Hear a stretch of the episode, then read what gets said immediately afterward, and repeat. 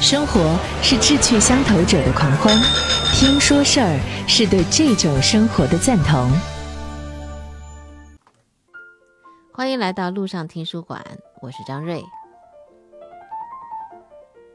大家都有微信啊，我们呃认识的，也许有些人呢可能还不认识。通过微信的朋友圈来了解一些动态性的消息，有的时候会看一下个性签名。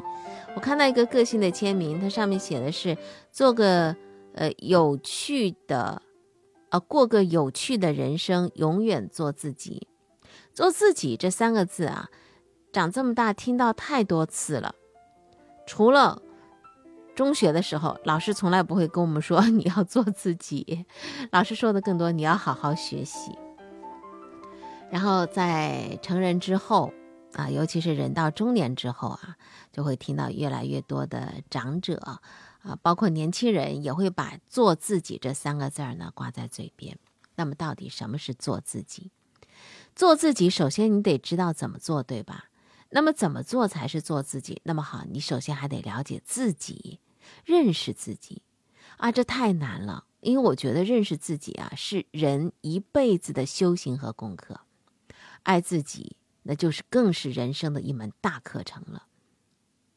我们一直觉得爱别人也是一个功课，很重要。但这个课怎么学，学不好。对有些人来讲，能忍受别人就是非常不错的事情了。怎么爱呢？而有些人好像根本就不值得去爱，一点感觉都没有。爱别人有困扰，为什么会有困扰？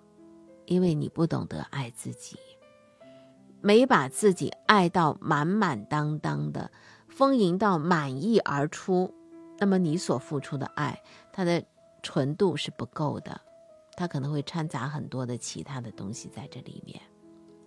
你所付出的爱不够纯粹，那么首先认识到这一点，我们就要爱自己。怎么爱自己？这是一门大功课，好好的练一练，学习学习，修行修行。什么时候你是开始不爱自己的？为什么你不爱自己了？问一下自己，沉吟片刻，想一下，不爱自己是人世间很多问题的根源所在。所以，爱自己这门功课的学习是漫漫长路啊。爱自己，它并不是一个念头，而是一个结果。它是一个人用全然的觉知和愿意去经历人生的酸甜苦辣之后，必然出现的一种状态。罗曼·罗兰说的那句话：“我们在经历了所有的人生苦难之后，我依然热爱生活，这是英雄。”那么我们怎么样？才能够让这个爱自己的结果，能够成为伴随自己人生的一个修行成果呢？蛮简单的一条准则，就是自己面对每件事的行为，如果能够让自己更满意、更喜欢自己，那就表示你做对了；否则你就是做错了。通过这样不断的检视和修正，就更爱自己。并且因此会更爱别人，这都是必然的结果。简单的准则是什么呢？面对每件事情的行为，如果可以让自己更满意、更喜欢自己，这说明你做对了。爱别人来自爱自己，爱自己来自检视和修正，除此之外别无他途。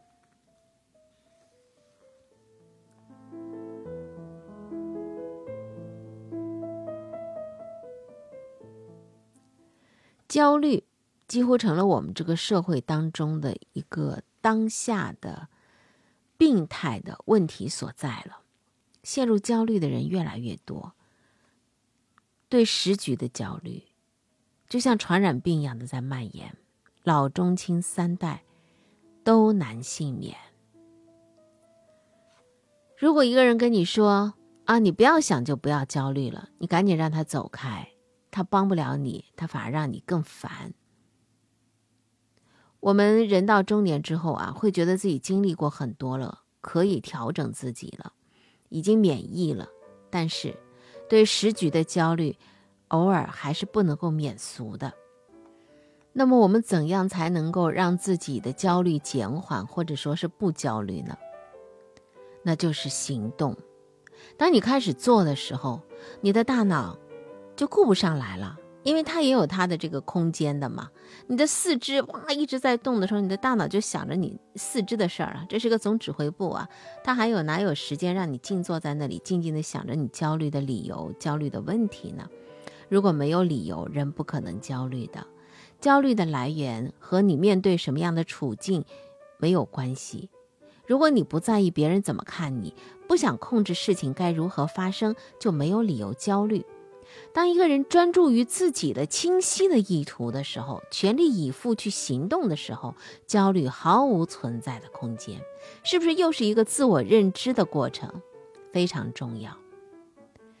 我们如何？面对焦虑，处理焦虑，这也是一种修炼。每当你觉察到自己处于焦虑状态的时候，先和身体进行一个连接，检视一下身体的哪个部位它是紧绷的、不舒服的，然后你可以通过呼吸、静心，达到内心平静、身体放松。确认自己平静的状态之后，再回想为什么会焦虑了呢？怎么了？在想什么？害怕什么，想控制什么，你就清楚了内在的源头，再检视一下引发焦虑的外在因素，日后或许可以敬而远之，或许可以提高警觉的去面对它。焦虑的产生到底是因为内在还是外在呢？哎，这个问题，呃，就像鸡生蛋，蛋生鸡一样。那你现在可以非常明确的告诉自己说，内在状态如果失去了觉知、信任和慈悲，那才是产生焦虑的真正的源头，而一切外在的事情不过都是一种投射。个人是这样子，群体也是这样的。对峙的方法只有两个：行动和放下，别的一点法子都没有。如果你这两点都做不到的话，就是你自己去选择了焦虑，跟别人一点关系都没有了。做事情很难，这也是这两年经常听到的一些人挂在嘴边的话。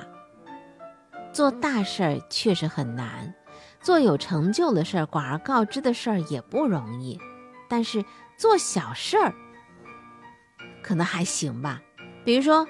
把你自己的桌面整理干净，衣着得体的出门头发整齐的出门干干净净的出门微笑的出门这是小事吧？能做到吧？很难吗？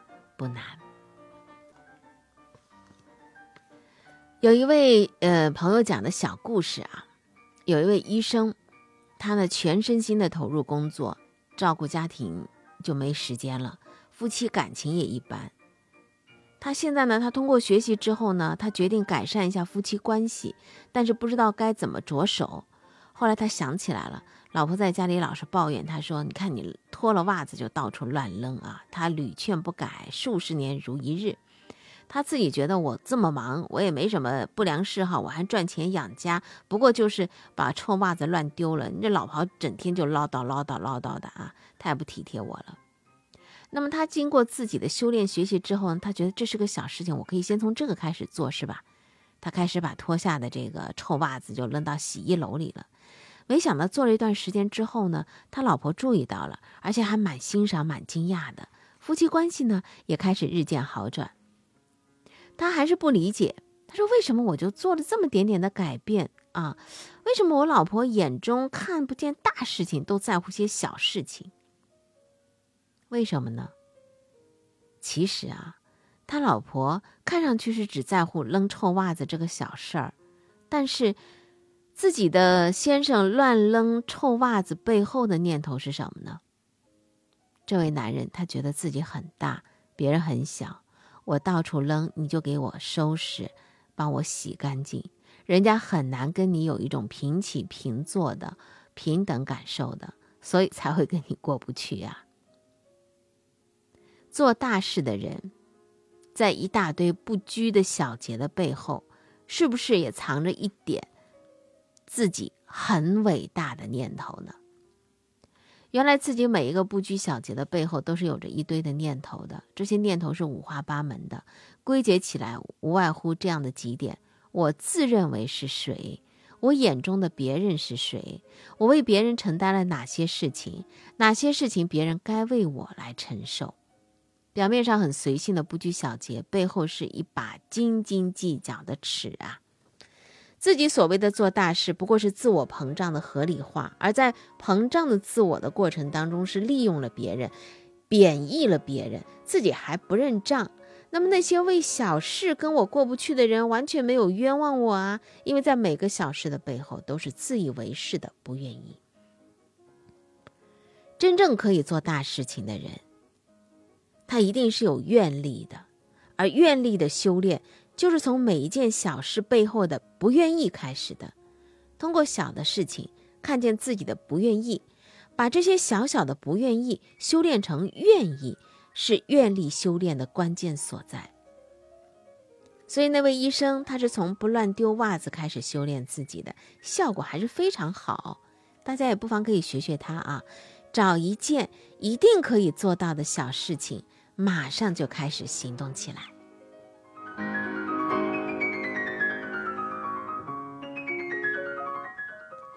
我们的人生这一辈子啊，是需要学习的。不仅仅是需要学习知识、学习常识，我们还要学习修炼。我们看到身边有很多的人事业有成，但是老感觉他的人生是有缺陷的、不尽兴的、不圆满的。那么，在这个人生的修炼当中，他到底缺了什么呢？在职场当中有成就的人，难免都会为了发展某一项的。专长，而把自己塑形，结果呢，自己这个小花园当中呢，就一枝独秀了，百花齐放的这种可能性呢，就变小了。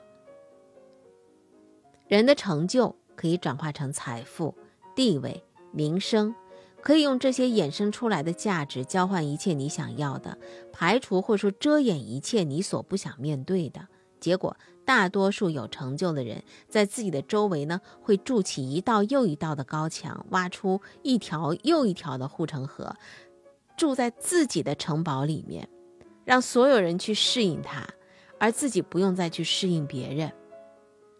人如果有自己的一招半式、独门绝技，走江湖、闯出名号之后，就按照自己的意愿建自己的城堡，城堡越大越坚固。就越安全越舒服。那么这个堡主他还想改变自己吗？不想改变了，也不用改变他自己了。而不改变就意味着他不再成长。当突然之间有点风吹草动的时候，我们会发现最先倒下的也是这批人，离人生百花齐放的境界会越来越远。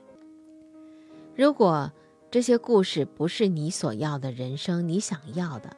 那么现在就开始学习吧，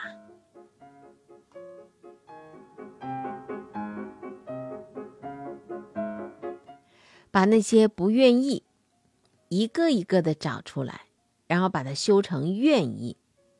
这整个过程，如果你沉浸其中、经历其中、修炼其中的话，你会发现，也是人生当中的一大乐事。